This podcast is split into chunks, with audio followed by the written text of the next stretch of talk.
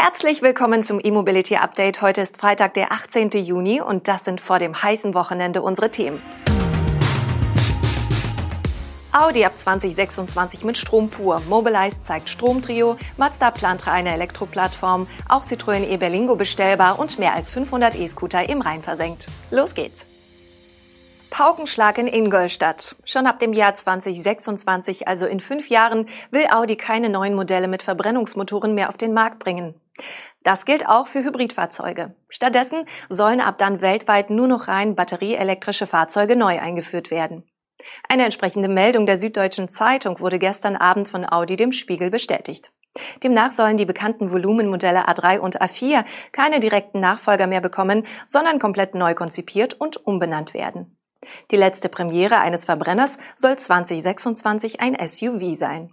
Benziner und Diesel von Audi könnten also noch bis Anfang der 30er Jahre vertrieben werden. Danach wolle Audi weltweit ausschließlich Batteriefahrzeuge verkaufen. Der radikale Schritt kommt nicht von ungefähr. Audi-Vorstandschef Markus Düßmann hat den Plan angeblich schon zu seinem Einstand vor einem Jahr geschmiedet. Volkswagen-Konzernchef Herbert Dies sei eingeweiht gewesen. Gestern wurden einige Betriebsräte und Audis Top-Manager über den Strategieschwenk informiert. Audi wäre damit deutlich schneller auf Stromkurs als die Premium-Wettbewerber Mercedes und BMW, welche bis 2030 erst die Hälfte ihres Absatzes mit rein elektrischen Fahrzeugen bestreiten wollen. Mobilize, die neue Mobilitätsmarke von Renault, hat ihre Projekte für die nächsten Jahre vorgestellt. Mit den Drillingen Duo, Bento und Hippo hat die Geschäftseinheit unter anderem drei voll elektrische Shared Mobility Fahrzeuge für den Transport von Personen und Gütern präsentiert. Die Fahrzeuge basieren auf dem EZ1, dem Nachfolger des Twizy. Bei Mobilize heißt das E-Leichtfahrzeug nun Duo und wird als zweisitziges, kompaktes und vernetztes Mini-Fahrzeug für Carsharing-Dienste vorgestellt. Das Modell soll zu 50 Prozent aus recycelten Materialien bestehen und selbst am Ende seines Lebenszyklus zu 95 Prozent recycelbar sein.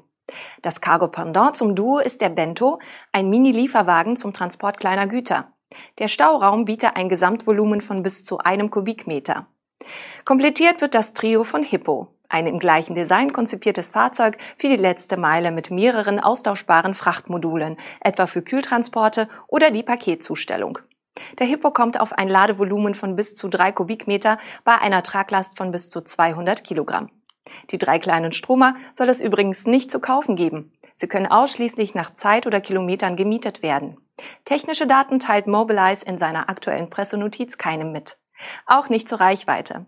Renault hatte im Januar lediglich erwähnt, dass der EZ1 sowohl geladen als auch per Batterietausch funktionieren soll. Wir bleiben dran.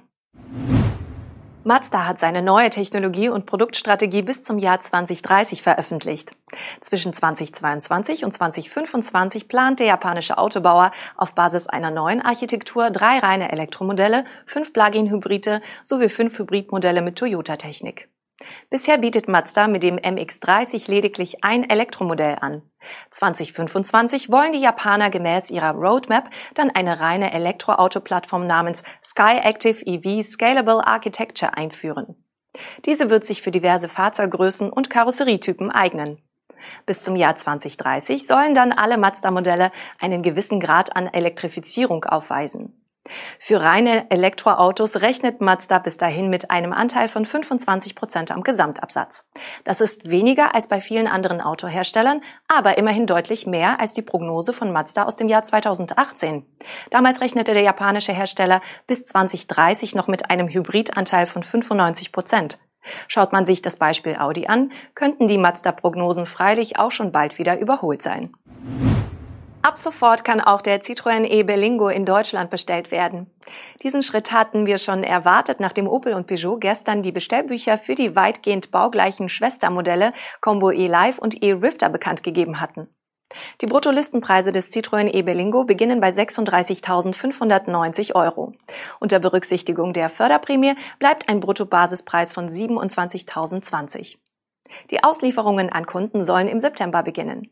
Auch der Eberlingo kommt wie seine Schwestermodelle in zwei Längen und mit bis zu sieben Sitzen auf den Markt. Er hat ebenfalls den bekannten Antrieb mit 100 kW E-Motor und 50 Kilowattstunden Akku an Bord. Der Hochdach-Van kommt damit auf eine Höchstgeschwindigkeit von 135 kmh sowie eine Reichweite von 285 km gemäß WLTP. Mehr als 500 E-Tretroller haben Taucher in Köln auf dem Grund des Rheins ausgemacht, wie der WDR berichtet. Laut GPS-Daten liegen sie im Bereich der Hohenzollernbrücke in der Kölner Innenstadt. Randalierer hätten sie dort in den Rhein geworfen, heißt es. Den Kölner Bautaucher Markus Hambüchen und sein Team stört nicht nur der Schrott. Er berichtet, dass einige dieser Roller eine klebrige Masse absondern. Offenbar werden bei den Fahrzeugen im Rhein die Akkuummantelungen undicht und dann treten Chemikalien aus den Akkus aus. Das könnte die Wasserqualität des Rheins gefährden. Die mit dem Problem konfrontierten Anbieter tun sich schwer, etwas dagegen zu unternehmen und wollen die tatsächliche Zahl abhanden gekommener Tretroller nicht beziffern. Umweltschützer fordern nun die sofortige Bergung der Scooter. Doch die Kosten für die Taucher sind stattlich. Wer sie übernimmt, ist aktuell noch offen. Das war's mit unserem E-Mobility Update für diese Woche. Wir sind am Montag wieder für Sie da. Bis dahin kommen Sie gut durch das heiße Wochenende.